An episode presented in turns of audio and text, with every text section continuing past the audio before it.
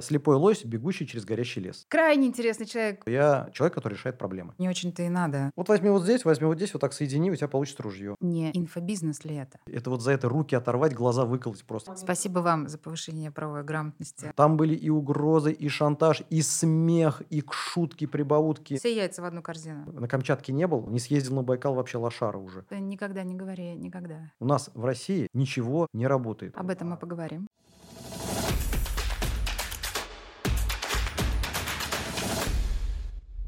Добрый день, друзья! С вами Елена Аношкина. Я основатель и руководитель юридического агентства «Аргумент». Мы с вами здесь все собираемся для того, чтобы встретиться с интересными людьми и обсудить те вопросы, которые нас с вами интересуют. И сегодня у нас невероятно интересный гость, человек, э, которому, которого мы очень рады видеть. Хотим задать ему вопросы. Надеюсь, что наш разговор будет интересен. Итак, перед нами Артем Когданин. Крайне интересный человек. Почему?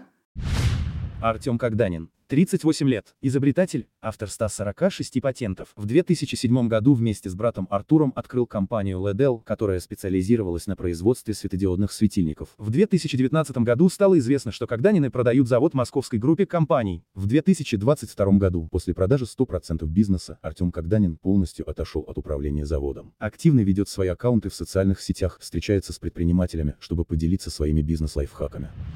Не знаю, я считаю себя самым обычным человеком и таким же, как и все остальные. А вот у меня в этой связи вопрос к вам.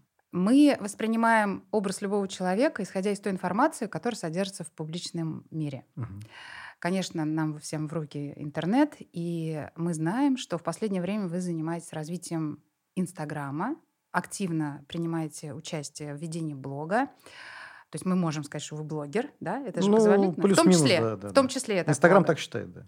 Инстаграм так считает. Ну и таково восприятие вот простых пользователей. Я, например, на вас подписана А, э, вот в этой здорово. запрещенной сети. Да, Да-да. мы помним, что это запрещенная сеть. Я и ВК есть, если что, там я тоже А, публикую ну вот, все. Так вот, а, ваш образ очень интересен тем, что если обратиться к вашей странице в этой запрещенной сети, мы видим, что вы не гуру, не, не коуч, не ментор. Кто вы? А, Я не знаю, я обычный человек, который ведет обычную жизнь для, скажем так, большинства людей. А, Единственный нюанс, наверное, а, я четко понимаю свои компетенции, я четко понимаю, где специалист, где не специалист, и развиваю свои сильные стороны и э, стараюсь компенсировать э, какие-то свои слабые стороны э, развитием круга общения для того, чтобы находить там специалистов, которые могут мне помочь э, закрыть какие-то вот э, нюансы, в которых бы мне было не так интересно. Вот. Но по большей части мой основной девиз – это жить интересно. То есть жить э, с сохранением внутреннего интереса. То есть когда ты просыпаешься с утра, и тебе чего-то хочется. И не потому, что встаешь, потому что надо, да, ты просыпаешься пораньше, потому что тебе хочется быстрее чего-то сегодня еще сделать. Вот это внутреннее чувство, оно для меня очень ценно. Я его берегу, вот как, наверное, э, не знаю, там, вот э, Змей Горыныч там берег, да, вот там в яйце, там в курице, там Игла. ну, игла внутри была, да. Вот я это также вот прям берегу, чувство. И если я просыпаюсь хотя бы один раз, и я понимаю, что вот сегодня мне ничего не хочется, значит, я ищу то, чем бы мне хотелось заняться, чтобы меня зажгло. То есть мне нужно, чтобы я горел постоянно, потому что ресурсов у меня огромное количество, как внутренних, сил у меня немерено. У меня есть такая интересная фраза, то есть я это понял а, по некоторым м- аспектам жизни, что на самом деле сил у меня немерено. То есть это не финансы, это не связи, а именно внутренняя энергия, которая может прошибать стены, и которая может, если не прошибать, то долго-долго долбить так, чтобы стена сломалась. Вот. И это вызывает определенный интерес. То есть в любой сфере, даже когда мне вот сейчас, например, я, ну, я давно уже увлекаюсь э, лодками, яхтами, и я вот буквально недавно привез еще одну третью лодку. Вот. И у меня сейчас есть полный парк от самых маленьких до самых больших под разные настроения. И самое интересное, что эту покупку было сделать очень сложно. У нас, э, сами понимаете, какая ситуация политическая. И привезти что-либо Логистически вы имеете в виду а, сложно? Да, то есть логистически привезти что-либо из-за границы а, очень сложно. Найти специалиста, отследить, чтобы не кинули, чтобы были не мошенники. Это целый геморрой. Нали- При наличии, в принципе, двух лодок, так заморачиваться для покупки третьей, ну, ну, я думаю, большинство людей бы не стало. Ну, это, безусловно, свидетельство энергии. Да, как раз то- того, о чем вы говорите. А если мы вернемся к вопросу. Получается, что вы готовы этой энергией делиться. Конечно, да. Готовы делиться. А, плюс накладывая на эту энергию свои, безусловные, профессиональные бизнес-качества. Ну, даже не качество, скорее а, тут опыт, наверное. У меня есть Опыт. хороший, а, Навыки. да, хороший опыт, который я приобрел за 15 лет управления одним из крупнейших предприятий в России. Вот. И не просто управление, да, то есть мне его не просто дали. Я его создал сам и сам им управлял. Вот, и благополучно продал потом. И а, что самое интересное, что вот эта энергия, да, когда вот мне всегда был внутренний такой страх, что я вот сейчас продам компанию, и чем я буду заниматься? Что я буду делать? Мне было вообще, то есть для меня это был внутренний такой страх, потому что я тут шаг в неизвестность, здесь как бы немножко а, неизвестная для меня почва, потому что я всегда был настолько загружен, то есть у меня загрузка была 100%. У меня телефон, вот я просыпался, у меня уже 150 пропущенных, у меня уже там что-то произошло, заводы, фабрики, пароходы, что-то там происходит, у людей проблемы. Я был траблшутером. И сейчас я остаюсь траблшутером. То есть по факту вот это, наверное, основной мой критерий, что я человек, который решает проблемы. А вот как вы этот момент преодолели? То есть было осязание страха перед продажей, Конечно, да? да. То есть вы, э, еще раз, Нет, перед, Вы про- перед продажей было волнение, потому что сама сделка длилась около года, и это была очень сложная задача. И до момента продажи, вот до момента, пока деньги мне не упали на э, карточку, я, в принципе, не испытывал вообще никаких, э, скажем так, волнений, Ощущений. ощущений на эту тему. А, Здесь очень важным моментом был переломный момент, когда деньги упали на карту, пришел новый исполнительный директор, и я понял, что мне не надо ничего делать. и вот это самый интересный момент, что вы ощущали? Ну, во-первых, я когда езжу отдыхать, я очень не люблю лежать на пляже. То есть я могу после перелета отоспаться, да, прийти в себя, и потом начинается все. У меня любо- мне любопытно. Я в другой стране, мне хочется съездить. Ну, Вот я помню, самое... Многие все ругают Кубу, да, за то, что у нее нет инфраструктуры толком. То есть это- Сервиса. да, сервиса нет, инфраструктуры нет, дорого, э, лететь долго. Вот. Но если честно, мне Куба запомнилась как одна из самых интересных поездок, потому что я в отеле был, даже не все ночи я там был, потому что я просто брал машину, брал водителя, и мы ездили, ездили, ездили. Мы исследовали все, что только можно. И я нашел там, откопал огромное количество интересных мест. Э, Мне было интересно посмотреть абсолютно все. Мы ездили от края до края острова, и, в принципе, многие, кто приехал, мне рассказывали про пляж. Я говорю, там что, море есть, что ли? Там что, пляж есть? Я, я что-то пропустил. А, Вот. И э, здесь была ситуация плюс-минус такая же. То есть сначала, да, была растерянность, то есть деньги упали на карту, делать ничего не надо, что надо делать. И до этого я вспомнил, что многие предприниматели, э, мои знакомые, обращались ко мне за консультациями по бизнесу. И они приходили, вот, а у меня такая ситуация, а что делать? А вот такая ситуация, а что делать? Мне было абсолютно некогда, я был загружен, у меня был очень высокий приоритет на существующее предприятие, и я вынужден был отказывать. Я решил, ну хорошо, если ребята хотят, да я говорю, давайте соберитесь тогда вместе и будем обсуждать просто, посидим, поболтаем. Мгм. Сначала это было там 10 человек, ну нет, сначала было 25 человек. Я помню, потому что у нас зал вмещал 25, и больше 25 э, на работе у нас конференц-зал не вмещал, и мы ровно ограничились этим количеством. Потом я понял, что 25 уже места не хватает, э, людей стало больше, все встречи были бесплатные, они и сейчас условно бесплатные, то есть люди скидывают только на аренду зала. Вот. И э, здесь для меня очень важным моментом было то, что мне это стало очень интересно. То есть мне наконец-то стало интересно общаться, знакомиться и делиться вот этим опытом наработанным, потому что я его не ценил вообще. То есть это для меня была такая переоценка моих внутренних приоритетов Вы осознали ценность Да, того, я что у осознал вас ценность. было, того опыта, тех знаний, тех скиллов, Да. которые у вас там были. То есть все, что я наработал за эти там, 15 лет, даже не 15, у меня получается суммарно уже больше 20 лет ведения бизнеса, потому что это не первый мой бизнес был, который провалил я, конечно, огромное количество бизнесов, э, даже не провалил, Об этом а мы поговорим. Да, а мягко похоронил. Закрыл. Но э, тут основным моментом было то, что я, мне это стало интересно, потому что, во-первых, это сложная задача, особенно когда это дел- делается условно бесплатно. Почему? Потому что когда за деньги люди понимают, вот цена, вот ценность, вот продажи, вот четкий план. У нас ни плана, ничего. То есть у нас стратегия была простая. Это слепой лось, бегущий через горящий лес. То есть куда вот судьба вынесет, делали просто вот на удовольствие, на изи. В итоге а, спустя полгода мы уже там собирали больше 300 человек залы, и сейчас собираем. И а, я не считаю, что я говорю какие-то уникальные вещи и даю какую-то уникальную ценность. То есть все, что я говорю, это куски академических знаний, которые я получал на протяжении а, становления своего опыта. Хорошо. Если вы говорите о том, что целью не является заработок на этом, то тогда какова конечная цель? То есть Пер- без цели мы понимаем ни одно действие без цели, но оно м, абсурдный характер носит. То есть мы должны понимать, к чему мы идем. Если изначально это было 25 э, человек, которые стремились, э, чтобы вы поделились с ними своими знаниями или своим опытом, скорее, да, вы правильно сказали, то здесь какова конечная цель? Затем это стало 100 человек, затем 300, 500. Что дальше? Это благотворительный проект. По факту это благотворительный проект, который не собирает деньги То извне. вы не монетизируете Вообще это все никак. никак. Никак Только не возмещаете, я так понимаю, расходы, которые, очевидно, несутся Да, там люди скидываются по 500 рублей, чтобы Мгм. просто аренду зала и орг а, какие-то сборы а, компенсировать на там, а, тех, кто там, билеты проверяет, э, тех, кто там все это дело организует, потому что я этим не занимаюсь, этим занимаются волонтеры. Вот. И они, кстати, а, по факту тоже предприниматели, но у них есть определенные преференции, так как площадка стала довольно-таки широко известной. То есть это у нас там есть э, в Телеграме канал, группа э, в WhatsApp, две группы в WhatsApp. Вот, и одна для настроения, одна по работе. Вот, и э, там можно, те, кто принимает участие активно в организации, они там могут размещать свои какие-то э, рекламу своих услуг. М, Вот. Понятно. Также мы размещаем, кстати, все участники, в принципе, могут размещать рекламу своих услуг там, но при условии, что это промодерировано с, со мной как минимум, потому что, чтобы это не превратилось в какую-то помойку из э, сплошных объявлений. Вот. Плюс э, для меня это важно в плане решения моих проблем, э, задач даже, не проблем, а задач, э, которые возникают на протяжении там, моей собственной жизни. Да? То есть, например, мне нужен там, хороший сантехник. Мне нужно, чтобы мне кто-то организовал тур. Мгм. Вот. э, Здесь у меня 10 турагентов, 150 там, сантехников. Вот банальная ситуация да, была. База данных. Э, База данных, да, по факту это база данных и огромное количество знакомств. Плюс лояльность везде, куда бы я ни пришел.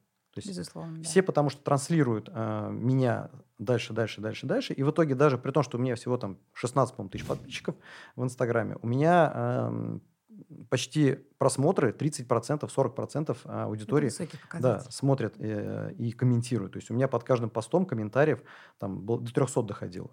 Вот. И люди очень а, живо реагируют. Мне интересна вот эта а, обратная связь, потому что, во-первых, я смотрю, какой материал заходит, какой не заходит. Для меня это очень интересный такой эксперимент. Вот. И второй момент. Таким образом, я отслеживаю а, социальную активность, социальное настроение. То есть я с- Реакции. Реакции, да, конечно. Тогда все-таки не инфобизнес ли это? Э, Это был бы инфобизнес, если бы я на этом зарабатывал. Вот. В данном случае это, наверное, это, знаете, это натур- натуральный обмен. То есть мы вернулись в пещерный век. В данном случае люди зарабатывают деньги, чтобы потом получить какие-то услуги. Да? В данном случае я сразу пропускаю этот этап, и я сразу получаю то, что мне надо, без денег. То есть я вернул натуральный обмен и показал его, э, как он работает. И люди, которые приходят, они получают... э, Дело в том, что у нас очень строгий отбор людей, которые приходят непосредственно и к нам в сообщество, а, и кто приходит на встречи. То есть мы тщательно отбираем, чтобы это были действительно действующие предприниматели. Плюс, чтобы это были люди, полезные другим людям. То есть люди получают, приходя туда, они гарантированно получают хорошие, качественные знакомства. То есть если человек что-то плохо сделал, он сразу удаляется везде. Вот, я сам лично это проверяю. Вот, плюс у меня админов еще три штуки есть, которые, если что, помогут. Но это крайне редкие ситуации, но наша, моя основная задача сделать так, чтобы это было максимально полезно для людей. То есть люди получают пользу, причем они ее получают за просто так. Мгм. А скажите, пожалуйста, как вы относитесь э, к такому понятию, как инфо-цыганство? А, Мне очень понравилось это слово, когда я первый раз услышал, потому что я человек с чувством юмора, и мне очень понравилось, как это назвали. А, Я искренне... То есть вы а, полагали, что это пони- по- понятие с юмором? Ну, конечно. инфо- Ну, когда первый раз это появилось, то есть эта фраза, я ее услышал, когда инфо-цыгане, это же, это же просто, ну, это очень смешно и очень тонко подмечено. Но, если честно, я э, не хочу, чтобы это обижало каким-то образом цыганей, потому что это тоже как бы Мы будем а, толерантными, да, очень самобытная культура, и как бы почему-то вот их немножко очернили, наверное, вот этой фразой. Вот, надеюсь, они не обижаются. Вот, но в целом, конечно, инфо-цыганство сейчас процветает, и у нас, вот я общаюсь, знакомлюсь с людьми, все люди до 23 лет, они, в принципе, все коучи, все учителя, Менторы? менторы, Мгм. наставники, духовные гуру, п- ну и так далее и тому подобное. Но мы же с вами понимаем, что то обстоятельство, что вы исключаете возможность применения этих понятий к себе, формирует ваше отношение к этим профессиям. А, ну, я считаю, первый момент. А, человек не может, человек без бизнеса не может рассказывать людям о том, как вести бизнес. Абсолютно. Вот. Это, это как это, знаете, да, есть три категории людей, да. одни ничего не знают, а вторые а, что-то делают, а вот кто ничего не знает и ничего не делает, и ничего не умеет, тот учит. Мгм. Вот, и в этой... Учителей сейчас очень много. Да, то есть учат все вообще. То есть я, например, общаюсь, у меня э, аудитория общения с, начинается там с 18 лет. То есть у меня, например, есть знакомый, у него там студия своя по 3D-дизайну, у него там есть сотрудники, которым там 19-20 лет. Вот. э, Плюс очень много знакомств обретается именно в сообществе. И я смотрю просто, это вообще поколение людей, которые, в принципе, уже ну, не понимают, как можно жить по-другому. То есть ты должен что-то людям рассказывать, ты должен хорошо сниматься в видео, ты должен уметь ставить свет, ты должен на, на что-то, э, не знаю, там, наговаривать какие-то тексты, взятые где-то в интернете. Ты должен быть экспертом и блогером обязательно. Без этого уже никак. Все. То есть человек не представляет себя в какой-то другой сфере. Это сильно входит в противоречие с тем путем, который продемонстрировали вы.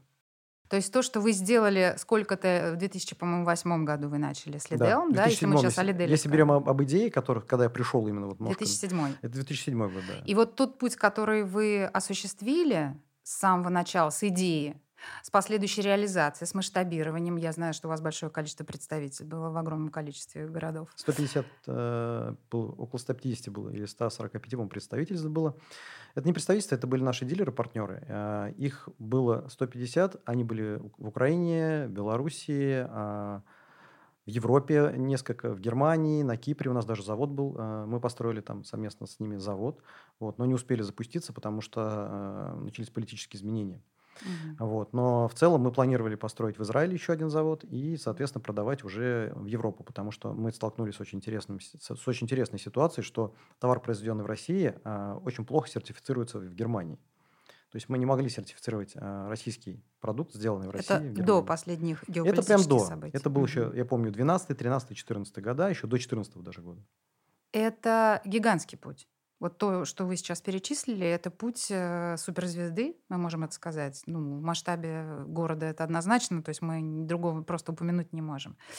И вот э, пройдя такой путь, а, правильно ли я понимаю, что вот именно те, ну, безусловные знания и те возможности, которые вы осуществили, вот проходя этот путь, они дают вам сейчас возможность э, внести это в интерес тех людей, которые приходят к вам? Очень, да, это очень интересно, потому что, представляете, вы прошли игру до последнего уровня, полностью всю, да, причем прошли не один раз, а прошли там со, со смертями, с боссами, там, пятый, десятый, и знаете каждый сантиметр, и человек только начал играть и приходит и говорит, а, а вот я тут не могу, там, не знаю, там, собрать какое-то там ружье, да, а ты уже там на танке и на самолетах летаешь в этой игре. То есть развился там до суперцивилизации в космосе где-нибудь, например.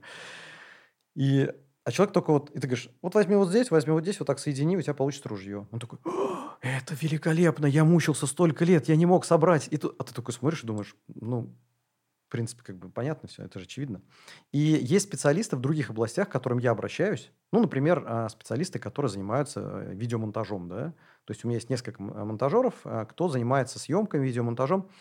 И я иногда задаю им вопросы, то есть вот мне, например, видео в Инстаграм монтирует, да, человек, я у него спрашиваю, слушай, вот здесь, вот здесь вот как сделать? Он такой, да вот здесь просто нажми, вот здесь переведи и вот здесь ползунок поставь.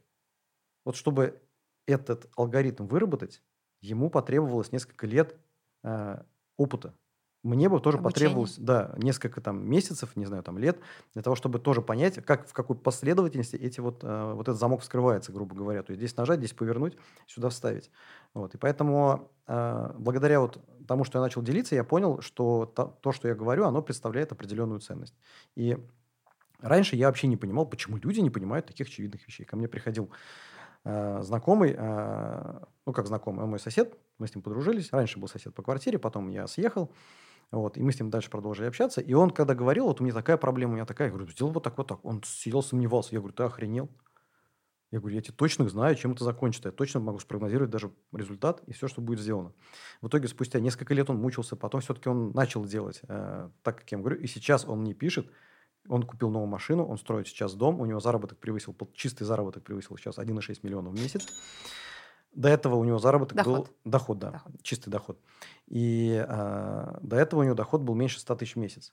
Вот. И он был очень хорошим специалистом, но он абсолютно себя никак не монетизировал. И я ему постоянно говорил, то есть, вот, чувак, вот здесь чуть-чуть повернись, вот чуть-чуть сделай, и все, ты взлетишь. Но он прям э, старательно это отвергал. И сейчас он мне каждый день пишет хвалебные, даже не хвалебные, а спасибо. Вот я вот то, что ты мне говорил два года назад, это сработало. То мне потребовалось два года, чтобы понять. Хотя я, в принципе, как бы рассматриваю этот путь как очень простой. То есть я вижу уже, чем это закончится, я вижу, какой, какие действия необходимо сделать. Алгоритм мне понятен. То есть я шифры к этим замкам уже знаю. Поскольку мы с вами на юридическом подкасте, у меня вопрос по сделке, глобальной mm-hmm. сделке, которая э, находится в сети интернет, ее аспекты, ну, видимо, в контексте того, что было позволено обозначить. А почему она так странно структурирована? Почему был частичный выкуп с сохранением, как я понимаю, да. управления с вашей да. стороны? и с последующей все-таки стопроцентной собственностью ну, у иного лица. Смотрите, то есть с точки зрения логики здесь все очевидно и понятно. А, первую долю мы выкупили, э, у нас выкупили в 2019 году, вторую долю у нас выкупили а, уже в 2022 году. Вот. А, первое, самое важное, чтобы не потерять компанию. То есть мы могли уйти резко. Представляете, вот есть люди, с которыми мы работаем там 10-15 лет, мы их сами воспитали, сами набирали. И внезапно мы исчезаем с поля зрения. То есть мы все уходим, собираем чемоданы. Я говорю, ребята, всем пока. Что становится предприятием?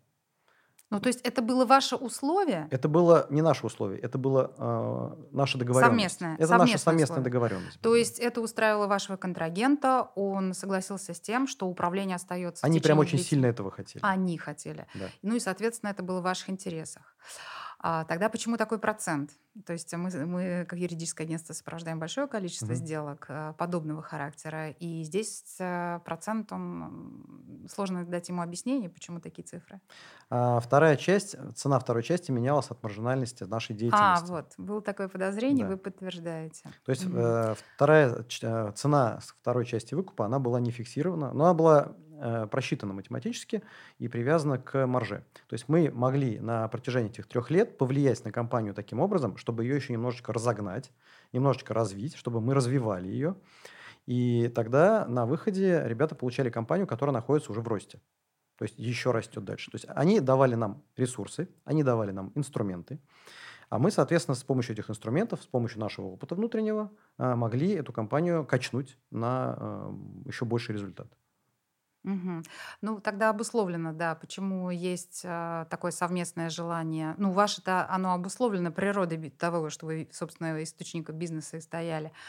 А ваш контрагент, он просто заинтересован в том, чтобы предприятие Ну, во-первых, да, то есть покупая какое-то предприятие, хочется купить не кота в мешке, а хочется купить Безусловно. растущие, да. И было, во-первых, интересно. Дело в том, что у покупателя очень а, большие ресурсы. То есть они покупают каждые полгода по одному предприятию в России. Мгм. Здесь у меня юридический вопрос. Ага, Это потенциальный монополист на рынке? да. Они уже монополисты. Я бы на их месте делал то же самое. Это очень хорошая тактика, я считаю, это блестящая стратегия. И э, очень грамотно с точки зрения бизнеса, с точ- очень грамотно с точки зрения, э, скажем так, влияния на рынок в целом, потому что они забирают не только какой-то, получив первые, скажем так, крупные доходы, они начали мыслить именно масштабно. То есть это прям создание такой империи определенной. И по факту, да, монополизировать рынок. Но монополизировать очень сложно, потому что, например, производители светотехники у нас в России порядка, э, ну, из крупных порядка 150, из мелких несколько тысяч. И здесь сказать, что они прям монополизируют, нет. Но то, что они сейчас уже по объемам забрали почти все сегменты э, рынка светотехники и, скажем так, имеют процентов, наверное, 15-20 от общего рынка, я могу сказать уверенно. А помимо Лидела угу. в прогрессии, они ведь приобрели вашего основного конкурента, я так Да, понимаю? да, чему я без, безусловно рад, потому что, э, ну, как сказать... Потому что эта компания была вашим оппонентом в суде. А, да, у нас, у нас все компании были оппонентами в суде практически, кто у нас работал, кто с нами работал, потому что каждый из них что-нибудь утащил у нас. И мы, соответственно, отстаивали свои интересы. Буквально недавно, вот мы выиграли, ну как недавно, год назад, э, все-таки мы получили подтверждение с нашим, э, тоже с одной из наших казанских компаний, э, мы судились с нашим бывшим техническим директором, который, э, не с ним, а с его компанией, точнее. Довольно крупная компания, я называть, к сожалению, не буду, ну, в избежании, скажем так, очернения этой компании. Вот. Э, и это был самый крупный иск в вообще сделках по производителям по светотехнике. А вы материальные требования выдвинули да? или деньги. запрет на использование? Деньги. И запрет, и деньги. И запрет, и деньги. И Денеж, это был удовлетворенный материальный иск. Да. Интересно. И все-таки возвращаясь к сделке и к правовым последствиям, можем ли мы говорить о том, что в результате этих двух сделок в отношении Лидела и вашего основного конкурента, мы тоже его не будем называть, фактически конкуренция пострадала? Вы знаете, нет, они занимают разные ниши на рынке. А, дело в том, что а, когда мы смотрим на, в целом на рынок как на нечто единое, то возникает такая иллюзия. На самом деле рынок представляет собой набор таких пластов, с разной ценовой категорией, с разными потребительскими характеристиками. И если мы смотрим на Lidl, например, да, и на наших конкурентов, у нас разные э, клиенты. То есть э, задача основная была в том, чтобы, во-первых, э, объединить производственные площадки ну, на одной территории, да, э, потому что у Для нашего... Снижение себестоимости? Э, во-первых, снижение себестоимости. Во-вторых, э, мы забираем разные сегменты. То есть тот сегмент, в который Lidl по цене ну, не может никак упасть туда, то есть просто это, ну, как BMW не может продаваться по цене Лада Калина, хотя сейчас Лада Калина продается по цене BMW, но это уже другая история. Вот, то есть здесь э, первое, что я увидел, когда мы начали работать с э, нашим э, покупателем, это, ну, компания очень крупная, там десятки тысяч человек работает, и первое, что я увидел, это то, как они рассматривают рынок. То есть не так плоско, как его рассматриваем мы. Мы просто делаем хороший продукт, просто понимаем, кто наши клиенты, но целиком вот этот пирог в срезе мы не видели. То есть вот этот торт Наполеон, в котором куча-куча слоев, они его четко сегментировали, у них было точное понимание, какой э, сегмент рынка, какой продукт потребляет, в каком объеме, у них все эти цифры были, как это будет меняться на протяжении времени, с протяжением времени. И поэтому для нас это было таким определенным открытием, потому что мы когда боялись, вот они говорят, вы же, они тоже продавали свою техническую продукцию. То есть они привозили, э, производили здесь в России часть, часть привозили. То есть у них э, более дешевая продукция была. Она была заточена под другой сегмент, но, несмотря на это, мы переживали, что они начнут просто убивать Lidl тем, что просто замещать его на более дешевые продукты. Угу. Но, как показала практика, такого не происходит.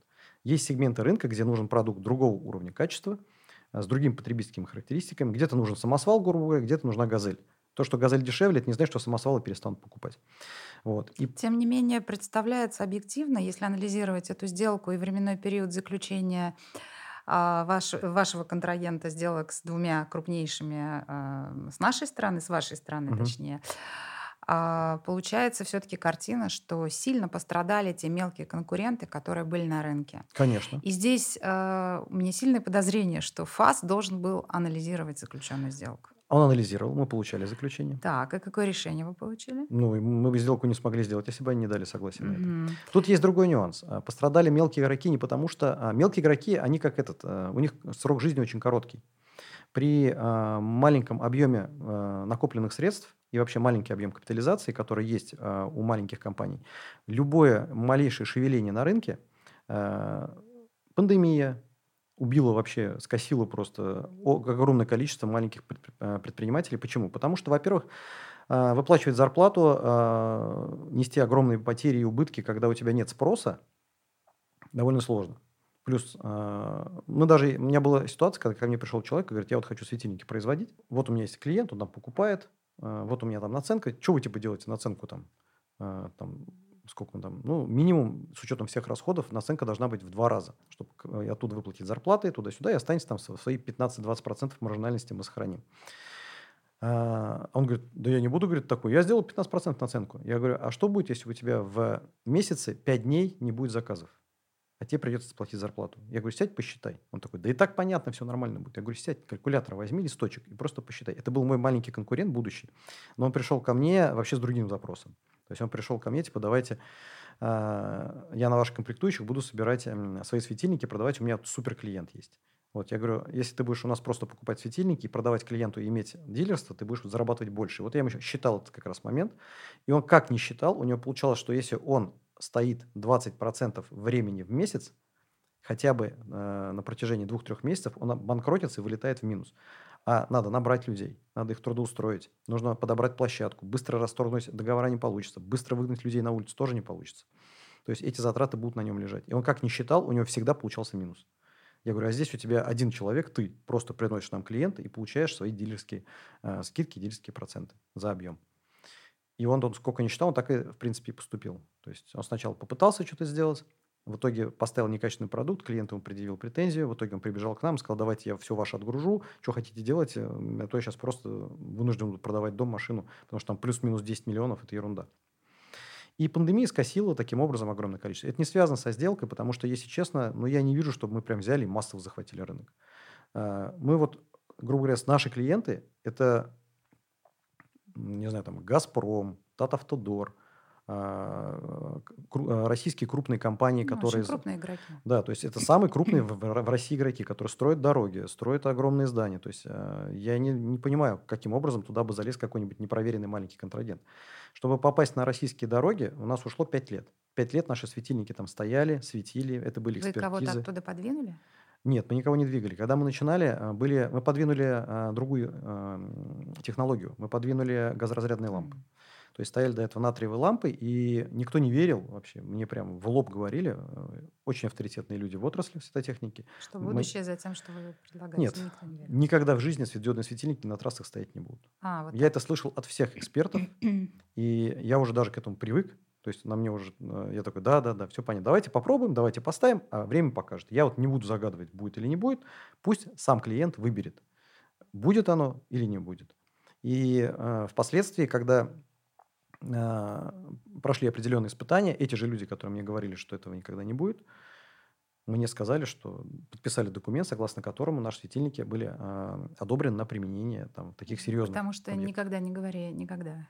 Да, то есть, ну, как понимаете, вы представляете, люди, э, там, человеку там, 60 лет, он эксперт, он всю жизнь занимается светотехникой. И прихожу я, мальчишка, мне 26 лет и говорю, что давайте поставим. Я для него младенец. Мало того, я в светотехнике, ну, по сравнению с ним, не просто младенец, я еще не родился. И я прекрасно понимаю, то есть э, человеку полностью как бы переменить отношение к ситуации, довериться какой-то непонятной технологии, которая больше похожа на сказку. И, ну, действительно, очень сложно. Но эксплуатация показала свое. Мало того, а, был следующий этап. Мы поднимали свою экспертность. А, я поднимал даже свою экспертность тем, что а, начали ставить все светодиодные светильники. Тут же там, десяток компаний начали выходить на рынок, залезать через свои какие-то каналы на дороги, на какие-то госзаказы, на пересвещение городов. Энергосервис, кстати, мы тоже замутили первые, одни из первых. Это вообще интересная тема. И Э, люди начали сталкиваться с огромным количеством проблем.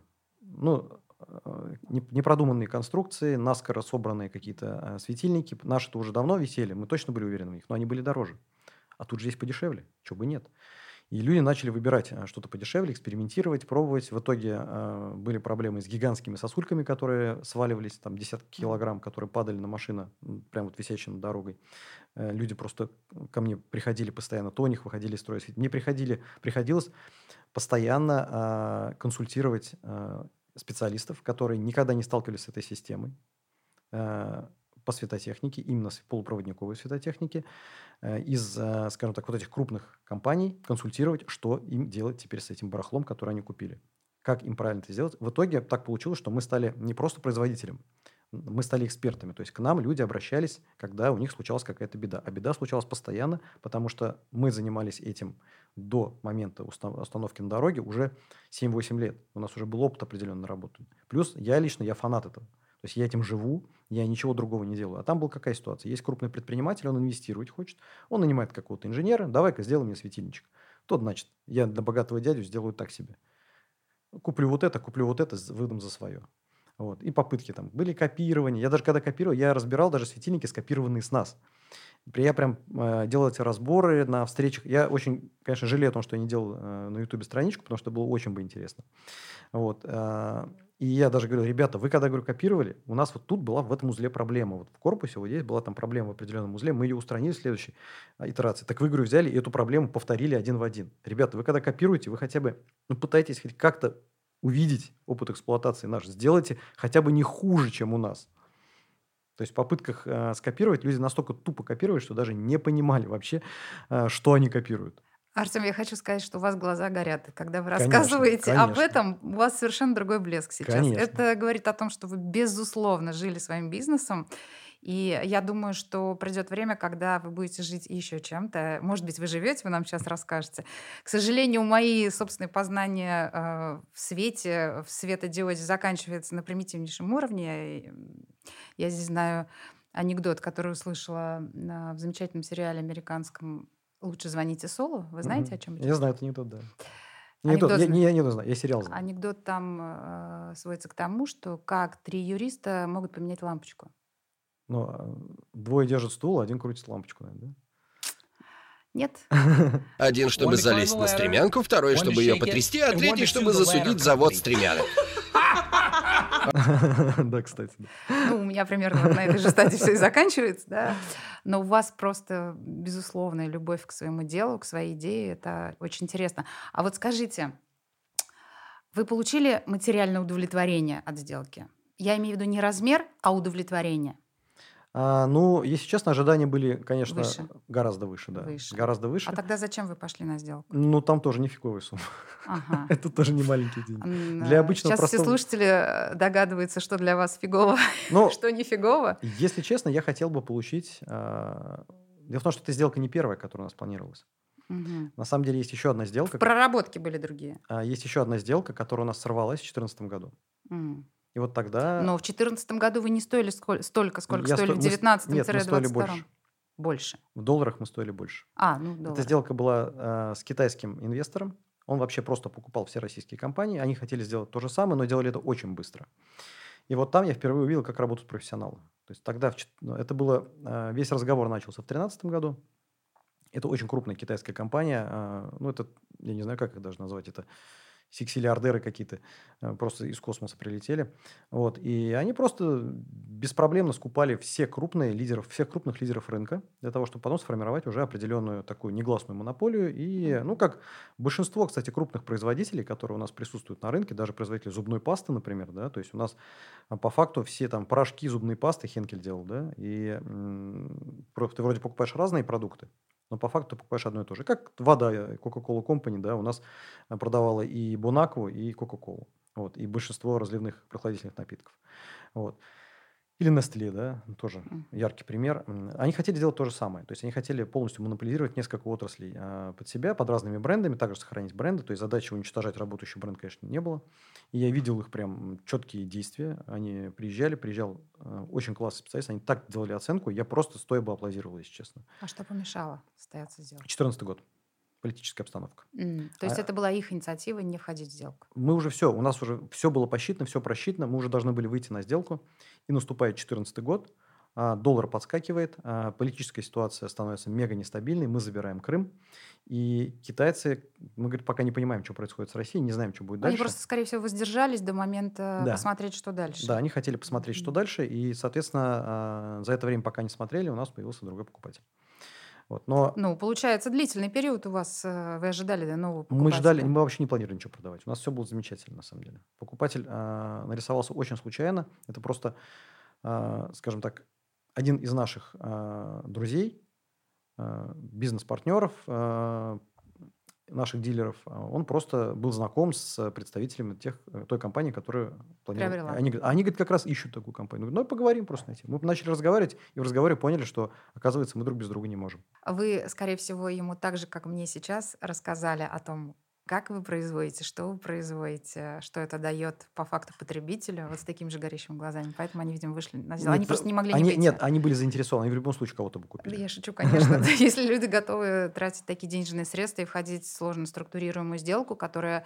Вы же понимаете, что тогда, когда сделка осуществляется длительный период времени, риск повышается. Конечно, да. То есть здесь множество факторов, которые могут обусловить разрушение, а они при этом уже произвели вложения определенные. И с точки зрения бизнес-планирования, конечно, здесь очень много вопросов при вхождении в длительную сделку. И, э, видимо, все-таки вы их убедили. Я, я в этом вы знаете, сейчас не сомневаюсь. На самом деле там все было просто. Никто никого вообще не убеждал. У нас не было вообще диалога в плане убеждения. То есть мы не так, что мы торговались, сидели. Пришли люди, от них приехали эксперты, аналитики. Они полностью поговорили со всеми сотрудниками.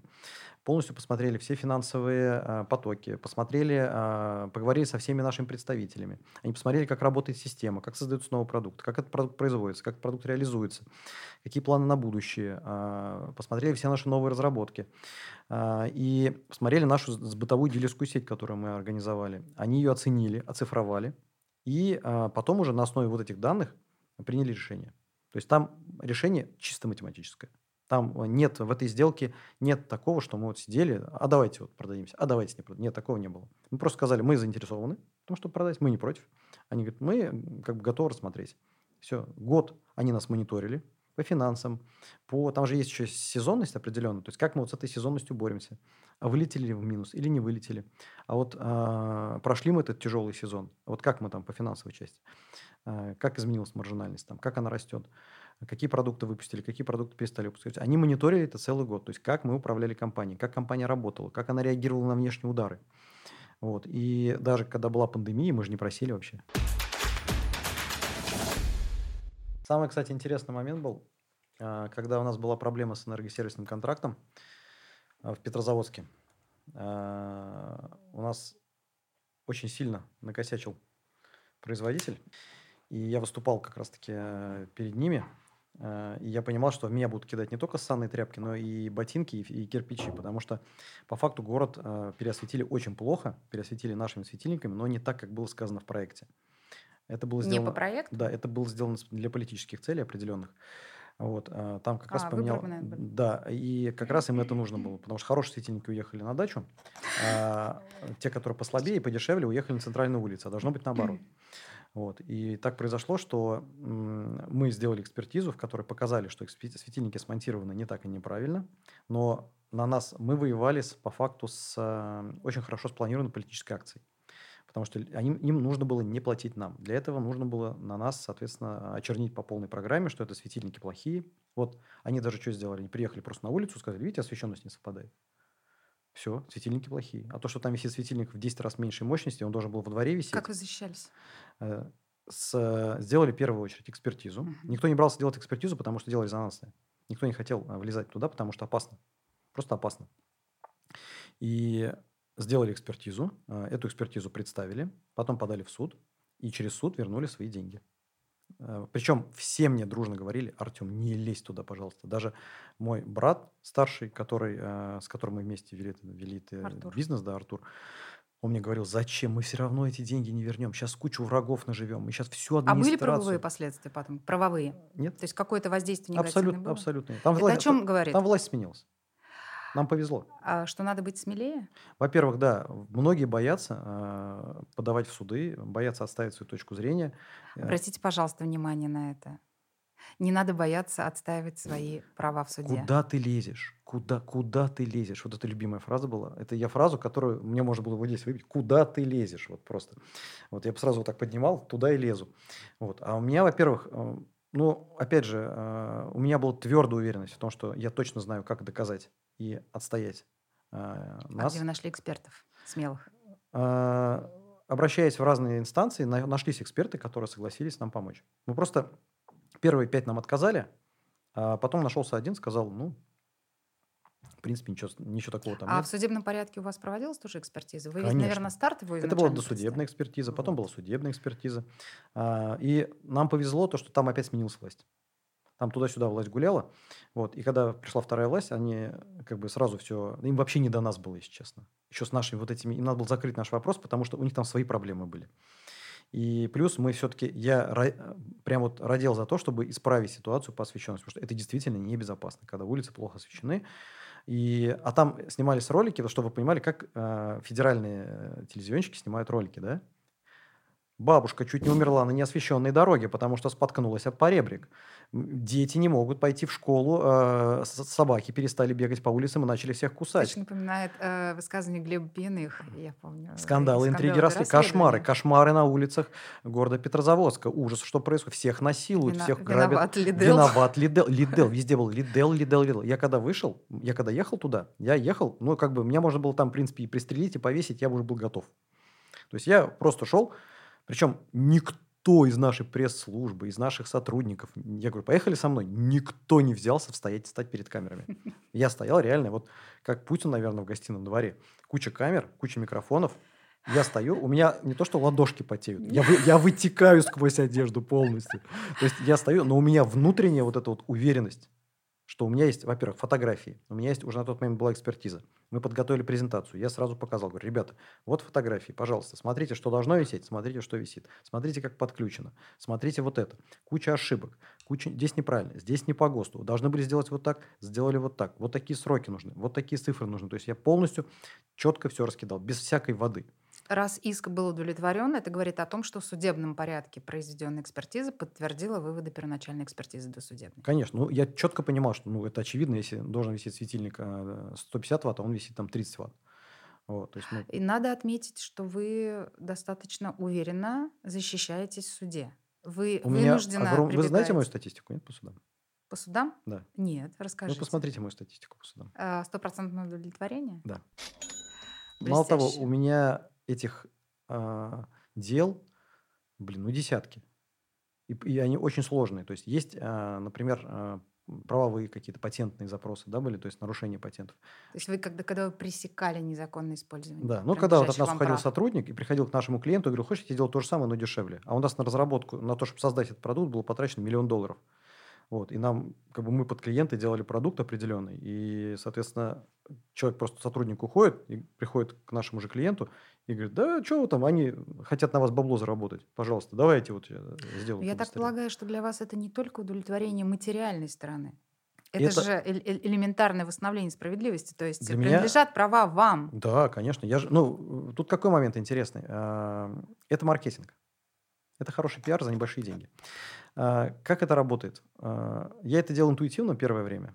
То есть изначально, когда первая такая ситуация была, мы э, сделали форм-фактор офисного светильника 60 на 60 с светодиодным исполнением, вот именно с тем стеклом, с тем расположением светодиодов, чтобы это было оптимально и по цене, и по форм-фактору. И мы подбирали очень долго э, форм, высоту э, установки, э, тип стекла. Мы сделали нюанс, то, что стекло было в первый раз в жизни направлено в обратную сторону. То есть оно же призматическое, и оно было направлено призмами вниз. Чтобы до этого дойти, нам пришлось потратить огромное количество сил и времени для того, чтобы понять, как он должен выглядеть. Вот какая высота, чтобы это было недорого, чтобы это было э, визуально хорошо смотрелось. Вот. И мы когда этот форм-фактор сделали, мы его запатентовали. Это был патент на изобретение. И дальше, как только мы начали э, предлагать рынку, все, а его было легко повторить, потому что это по факту жесть, жестянка согнутая П-образно. То есть его можно было сделать на любом производстве, которое занимается... Всем пришла такая идея в голову. Да, и всем пришла такая идея в голову. И все начали повторять. И мы начали подавать иски. До этого момента о нас никто не знал. Были мы никто, и звать нас никак. Когда мы начали подавать иски, началось такое, там в форумах началось такое, что нас просто да мы вас сейчас соберем групповой иск, да мы вас за антимонопольно, пятое, десятое, да мы сейчас докажем, что вы не то, пятое, но по факту, как, когда кричат много, а, а никто ничего не делает. Вот. Там были и угрозы, и шантаж, и смех, и шутки, прибаутки, мемы и так далее и тому подобное. Но это был когда это год, наверное, десятый, девятый. Вот, и поэтому тогда еще не так это все развито было. Вот, но форумы, форумы гудели, все производители нас узнали, все. И когда мы сделали парочку э, побед, то есть одержали парочку Вы продемонстрировали побед. Мы продемонстрировали, да, что мы действительно... Во-первых, мне в открытую сказали, твои патенты, вот, жопу вытри. У нас в России ничего не работает. Правовая система у нас не работает. Патенты твои – это пустые Я бумажки. надеюсь, вы всем доказали, что правовая система у нас работает. Это был первый прецедент, когда вообще в принципе в отрасли и даже вообще наверное, в сегменте э, легкого машиностроения, э, легкой промышленности было доказано, что работают патенты в России.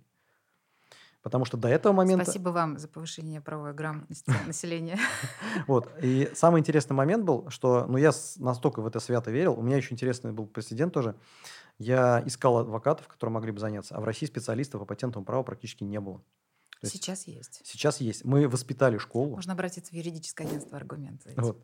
И мы начали... Э, дело в том, что э, у нас наш э, юрист Сидиков, наверное, знаете, не знаете? Конечно. Такой? Вот. Это же мой юрист, с которым мы начинали. Он у вас в штате? Он, он был... Он сначала начинал с нами работать, и с нами работал, и последнее дело мы выиграли тоже с ним. Uh-huh. И изначально, когда он пришел, это был... Я мальчишка, он мальчишка. Я пришел, я говорю, я хочу Астахова, я хочу звезд, дайте мне самого мощного, который есть. Я хочу выиграть это дело. И тут, значит, он заходит ко мне и говорит, я могу вам 10 аргументов привести, почему вам не нужен Астахов. Почему я лучше, чем он. И он прям меня зацепил вот этой уверенностью. И мы начали с ним работать. Почти все патентные дела мы выиграли с ним. То есть мы с ним вместе проходили эту школу, набивали шишки, мы вырабатывали определенную стратегию. У меня всегда была стратегия, не знаю, откуда она берется, но у меня всегда была четкая стратегия, что нужно делать, как нужно делать, куда нужно идти. Вот. За это большое спасибо, конечно, Руслану. Вот. И э, по факту потом же он начал преподавать и переносить вот этот опыт дальше. И вот тот пример, те примеры, которые были у нас, они легли в основу как раз-таки э, отстаивания авторских прав. То есть мы создали Очень достойная такой, история. Здорово. Создали такой прецедент. И mm. после этого момента я удивился. Мы когда приехали на выставку отраслевую, ну, мы маленький производитель, там есть гиганты, да. И мы приехали, что мы там, 2-3 года нам. Вот, и мы приехали на выставку, и ко мне люди подходят вот так и здороваются, незнакомые. Причем это руководители крупных э, предприятий, которые на рынке по 20-30 по лет, которых я считал просто где-то небожители какие-то. И они подходят, здравствуйте, Артем, вот мы смотрим за вами, очень здорово. Я такой, что за фигня? А потом до меня доперло, что вот эта история, вот этот весь э, резонанс, который мы разогнали, это был блестящий маркетинговый ход. Ну, вы скорее интуитивно а, начали эту историю, а потом уже, сделал, да. наверное, в дальнейшем при последующих победах просто использовали. Ну, Я еще доказ... вынужден был отстаивать перед остальными учредителями, потому что все мне, все говорят, да зачем тебе это надо? Да что ты ерундой занимаешься? Да вот это пятое и десятое. Причем вы понесли, безусловно, минимальные потери, то есть только вознаграждение, оплату услуг вашего представителя и государственной пошлины в минимальном размере. За это вы приобрели Самый дорогой это экспертиза. Большой. Ну да, производство экспертизы. Экспертиза да. до миллиона там, рублей стоит, а бывает и больше. А их надо сделать несколько, поэтому э, в этой ситуации экспертизы очень специфические. И, в принципе, как бы процент выигранных дел, ну, сто процентов. Отличный результат. И мне, как юрист, конечно, вдвойне приятно это слышать. Смотрите, Артем, вот а, вы говорите о том, что, возвращаясь к началу нашего разговора, у вас была стартовая точка, вы развивались, масштабировались, достигли кульминации, затем получили материальное удовлетворение в результате сложно структурированной сделки. И мы с вами упомянули о том, что вы готовы делиться с миром, а, имеющимися у вас опытом, навыками и так далее. А что с точки зрения глобального бизнеса дальше? Чем вы планируете заниматься? Потому что тот мир э, инфо, о котором мы говорили, как вы сами упомянули, не приносит вам денег. Это моральное удовлетворение. А как работают ваши деньги? Расскажите нам всем, это безусловно интересно. А, дело в том, что до момента продажи компании я уже задавался этим вопросом. И после сделки я бы внутри себя, наверное, я не хотел стать человеком, который просрал такое огромное количество денег, ну, выражаясь народным языком. Вот. Я бы себе этого не простил, честно скажу. Я бы, наверное, э, ну не знаю, я еще как назло не пью, поэтому я бы даже не запил. Я бы грустил просто. И э, здесь мне очень, э, для меня правильно было распределить э, те активы, которые у меня были. Вот, и... вот как? Инструменты расскажите. Недвижимость. Недвижимость. Дело в том, что весь... Вся, все, в одну, все яйца в одну корзину. Ну, у меня часть в движимости, это яхта, например, да, то есть это тоже бизнес. Mm-hmm. Например, сейчас я Дело в том, что у меня есть внутренняя чуйка, которая очень хорошо работает. И она применима ко всему. То есть весь тот опыт маркетинговый, который я э, получил, э, работая с, со светильниками, э, я его применяю и в недвижимости. То есть я понимаю, как э, анализирую, как изменится ситуация политическая, как изменится ситуация э, в некоторых, скажем так, сегментах, где подорожает, где подешевеет. То есть я это вижу. То есть то, что люди делают с ценными бумагами, я это делаю с объектами движимого и недвижимого имущества. То есть, например, я понимал прекрасно, что покупая, например, я эту яхту э, большую, которая у меня есть, выцеплял. Э, я с утра просыпался и час, пока завтракал, я ковырялся в Авито и просматривал яхты на протяжении полугода. И вот она мне попалась, я поехал, ее купил. Я понимал прекрасно, что ситуация политическая изменится. Я понимал, это, кстати, было до СВО, прям вот прям перед СВО я это а сделал. А как яхта работает, не понимаю. Она сейчас дороже стоит, потому что их невозможно а, ну, то есть завести. просто вложение, фактом вложений да. своевременно. То есть я на ней год угу. покатался, плюс она подорожала на 30%. И, соответственно, сейчас я ее спокойно продам с э, хорошей прибылью. А прибыль Покупатели там... есть? Да, конечно. У меня ее хотели купить еще зимой, когда она еще на консервации стояла. То есть человек даже не смог ее посмотреть. Вот, я, э, несколько человек интересовались, как только заикнулся, я понял, что спрос есть, все замечательно. И будет спрос, потому что большинство людей, э, имеющих большие деньги, они сейчас не выездные, им нужно проводить время здесь. Опять же, это анализ политической ситуации, анализ ситуации с покупательской способностью. И... Я считаю, что вам эту лодку надо продавать а, с надписью на ней имени Артема Когданина. Вы знаете, люди, которые ее покупают, они меня знать не знают. Я считаю, что они, безусловно, погуглят после того, как эту надпись прочитают, и это точно приведет к удорожанию. У меня была интересная ситуация, э, как я нехотя продал предыдущую э, яхту, примерно Как? так же. А, Дело в том, что я был разгар лета, и я просто решил проверить. Думаю, а можно ли ее продать вообще или нельзя, предыдущую лодку. И я так думаю, ну, размещу объявление. Разместил объявление, а мне звонит человек, типа, вот, там, вы там яхту продаете, там, то пятое, десятое. Я говорю, да что-то, я говорю, пока катаюсь, давайте мы созвонимся, когда погода плохая будет. Я говорю, сейчас пока жарко, хорошо. Он такой, в смысле, ты же заинтересован продавать? Я говорю, я не заинтересован продавать. Я не, мне деньги есть, мне не горит. А мне вот хочется покататься пока лето. Он такой, я тоже хочу покататься пока лето. Я говорю, ну катайся. Так у меня же, говорит, нет лодки. Я говорю, а у меня есть. Он такой, а можно, я- а- диалог. а, а можно я приеду, посмотрю, короче? Я говорю, ну посмотреть можно, но продать тебе ее не продам, короче, пока погода не испортится. Он такой, давай я приеду, посма- посмотрю, предложу тебе те- цену, а ты посмотришь, короче. Я говорю, ну давай. Вот человек приехал, тут же прям, вот чуть ли не из кармана начал доставать деньги. Вот. Я говорю, слушай, чувак, ну давай это, не будем это. Он такой, ну все, все, мне, мне прям хочется. Будем. Я говорю, давай не будем. Ну давай, говорю, потом, а, ну давай не будем. Он такой, ага, завтра еще кто-то придет, ее точно потом купит. Нет, короче, у людей искусственно возник себе такой ажиотаж, метод продажи от противного. То есть я никому ничего не уговаривал. Я, я наоборот, я еще делал акцент, я говорю, слушай, вот здесь вот немножечко тут надо подшаманить, говорю, вот здесь вот уже немножко устарел, вот это поменять надо. Вот это надо обслужить. Я говорю, давай я все это сделаю, к концу сезона заберешь.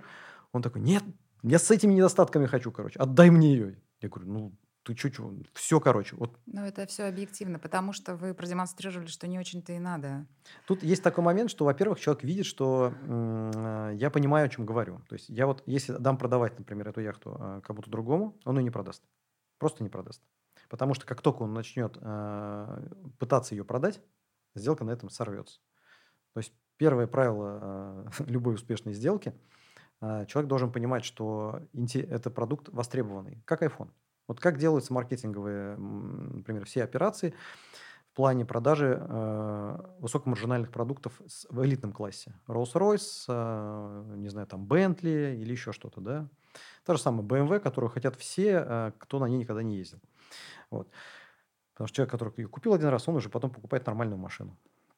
Вот. Но а, здесь очень хороший пример именно продажи, идеи продажи того, как люди покупают по большей части не автомобиль, они покупают ощущения, настроение, состояние. То есть человек не хочет чувствовать себя обманутым. Он хочет себя чувствовать победителем в лотерее. Вот он победитель. Ну, он он- с вами состязался. да, он состязался, он, Он победил. выиграть, он да. победил, да. Он, он был еще пофиг был на лодку. Он готов был даже не забирать. Не нафиг. очень заметил, что там на лодке было, какие детали. И э, ситуация по объектам, например, примерно такая же. То есть я вижу недооцененный объект, но его не могут. сейчас о недвижимости. Да, это по объекту то же самое. Я их не разделяю вообще. Принципы одни и те же.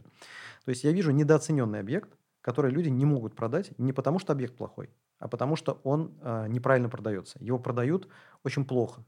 А, прям вот, ну вот спустя рукава, прям некрасиво его продают. Вот. И люди не понимают ценности того, что покупают. То есть, грубо говоря, когда продают iPhone, они говорят, ну, там калькулятор есть.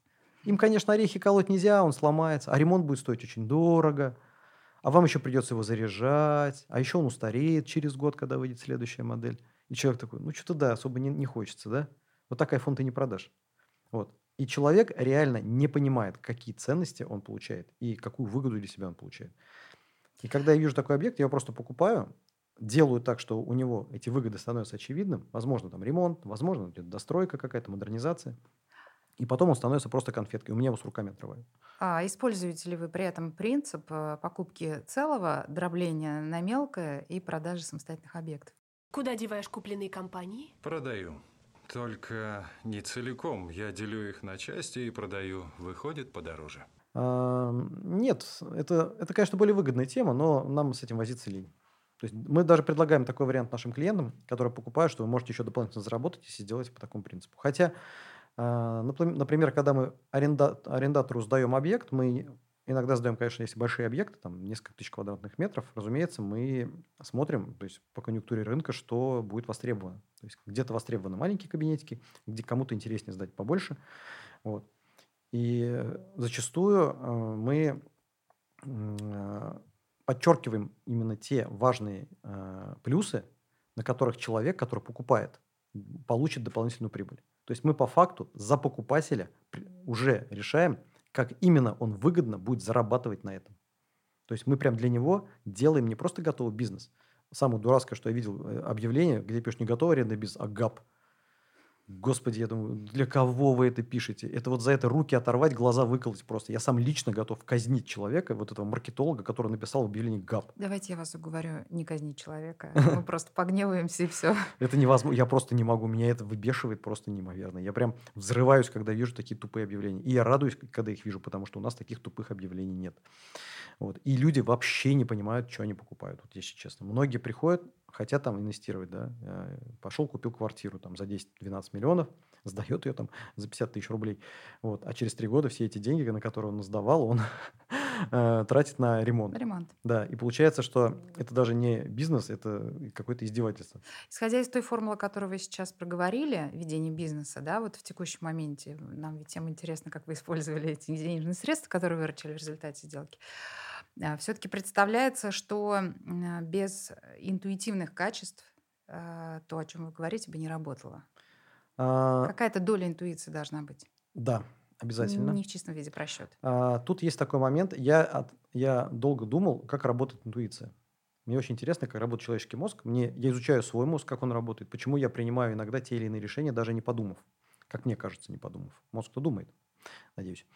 И а, как принимаются эти решения? То есть а, я собираю, а, во-первых, я собираю огромное количество информации извне практически постоянно. Я потребляю информацию постоянно. Даже находясь здесь с вами, я обращаю внимание на то, где стоят камеры, какие камеры, там Canon, Nikon, какой объективчик стоит, как, какой микрофон, как они свет выставили, как они задний фон сделали. То есть э, этот- эту информацию я собираю, и если я соберусь что-то снимать, то я примерно буду понимать, э, как мне нужно Как обустроить студию, да, как это все будет работать.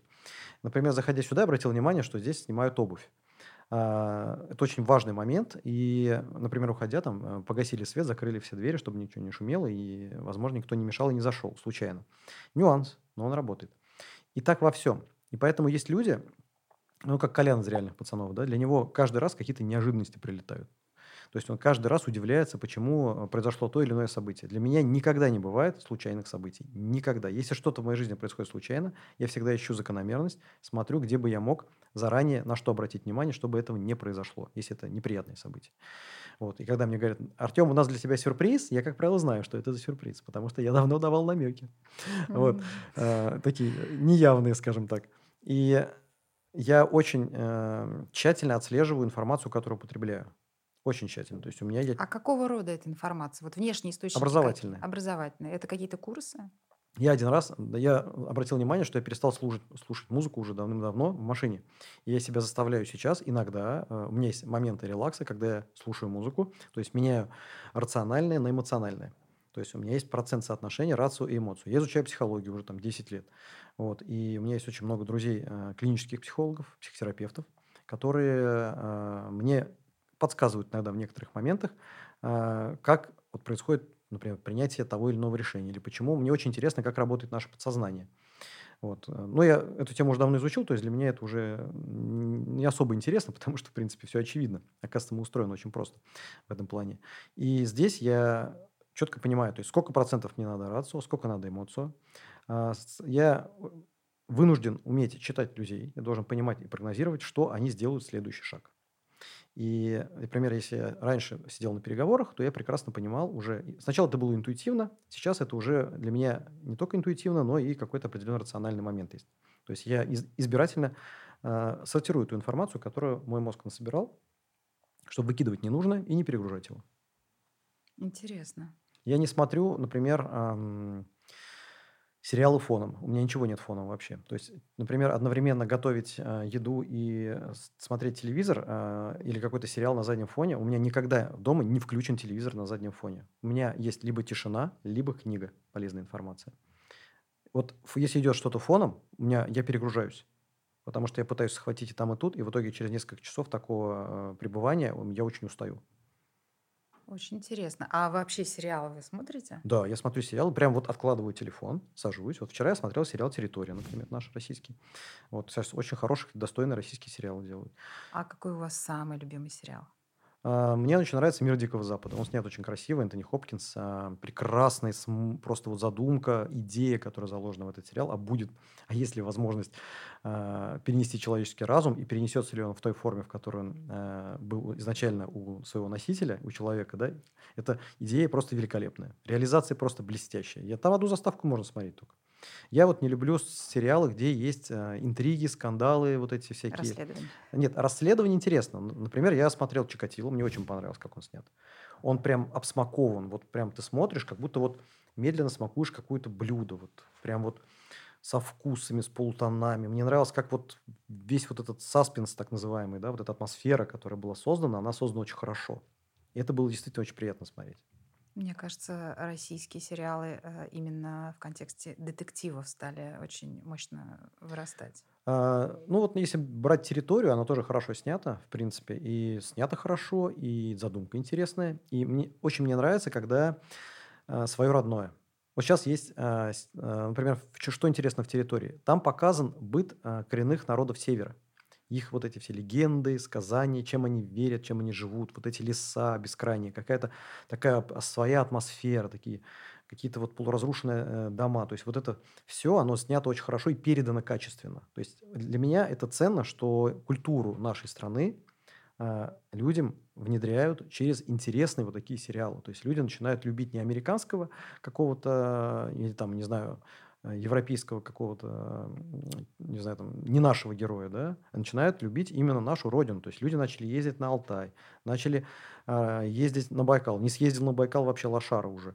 И как в Ту- Турцию э, съездил, э, ладно, а вот на Байкал не съездил, все, короче, ты вот дурачок. Э, На Камчатке не был, хоть пешком, хоть на карачках, без денег, там билет один 300 тысяч стоит. Вот, но ты должен побывать на Камчатке. И э, за это, конечно, я хочу сказать большое спасибо все-таки тем, кто действительно популяризирует э, наши красоты и наши ценности. Потому что я вырос в этой стране, я родился в этой стране, и вот эти ценности, они мне близки. Как ни Это крути. очень круто, то, что вы сейчас говорите. Вот. И меня, меня спрашивали, почему, говорит, ты не уехал? Вот почему ты не сел там, да, не улетел в Штаты? У меня дело в том, что даже был бизнес в Штатах, мы тоже занимались там недвижимостью. Вот. У меня совместно с партнерами там был бизнес, мы даже там что-то заработали. И а, я хотел, я потому что вырос на американских фильмах, я очень люблю, и у меня все из Штатов. То есть у меня Тесла, у меня джип Ренглер именно для оффроуда, да. И я бы с удовольствием пересел на что-нибудь российское, как только оно появится, э, нормальное, качественное, я пересяду, конечно. Вот. И я очень хотел все-таки, я съезжу туда и посмотрю, но все-таки вот я такой человек, наверное, может быть, где-то это нелогично, где-то это глупо, но я патриот, наверное, в какой-то, э, вот, в какой-то внутренней Здорово. части себя. Вот. Потому что я считаю, что Россия классная страна, и я... Дело в том, что пока я работал с европейцами, мы же там открывали представительство в Европе, да, то есть мы открывали завод а, в Европе, и поработав с ними, посмотрев на вот эти ценности, посмотрев на какие-то нюансы, я понял, что, ну, блин, везде хорошо. Съездить, посмотреть, да, но жить это совсем другое. Как говорится, что, что, на что ты смотришь и что ты ешь, это две разные вещи. Вот. И когда ты смотришь на что-то красивое или на красивый цветок, не факт, что его можно съесть. Вот Родина – это про есть, а все остальное – это про посмотреть. Потрогать, да, можно. Золотые слова. Вот. Скажите, пожалуйста, а спорт есть в вашей жизни? Конечно. Какой? Чем А, занимаемся? Ну, у меня дома есть спортзал. А, Плюс я вообще, в принципе, не могу долго сидеть. А, У меня прям начинает зуд. Я очень, у меня много техники, я очень люблю технику. Я продаю, покупаю там всякие снегоходы, постоянно себе беру что-то новое. А, Я очень люблю технику, у меня много техники, и я ну, за активный образ жизни постоянно. Лето у меня постоянно на воде, то есть я не слезаю. У меня э, либо гидроцикл, либо лодка, либо вейк. Я сейчас купил м, доску, э, электродоску, которая сама по воде ездит. Меня еще многие удивляют. Фу, мы в эту Волгу вообще не зайдем, только море, только пятое, десятое, короче, вот это. Я говорю, слушай, у тебя внутри, если честно, 3 килограмма говна. И поверь мне, э, ты сделано из мяса и говна по факту, говорю. И то, что ты э, презираешь вот эту воду, поверь мне, она гораздо чище, чем то, что у тебя внутри. Поэтому говорю, ну, это как бы такое себе. Э, ну, вообще, я считаю, вот эти убеждения, все глупые абсолютно. То есть это какие-то клише. Человек мыслит клише, у него своих мозгов точно нет. Вот. И я по Волге катаюсь на веке, да, водичка там желтая, потому что там много железа содержится, а не потому что она грязная. Вот, да, местами действительно там какие-то есть моменты, но с экологами прорабатываем, в принципе. То есть я сообщаю о всех моментах выбросов там чего-то, если я вижу что-то постороннее. Вот. И я провожу активное лето прямо на воде. Я э, пробовал проводить лето на море, э, и зиму пробовал проводить на море. Э, мне не хватает того объема, наверное, движухи, который у меня есть. То есть я с утра сажусь на снегоход, например, сейчас еду по льду, катаюсь там, проезжая 200-300 километров там, до Камского устья, до пещер, то есть э, до Свияжска. То есть для меня это просто интересный путь. Летом, конечно, это на гидроцикле, либо на катере. Вот.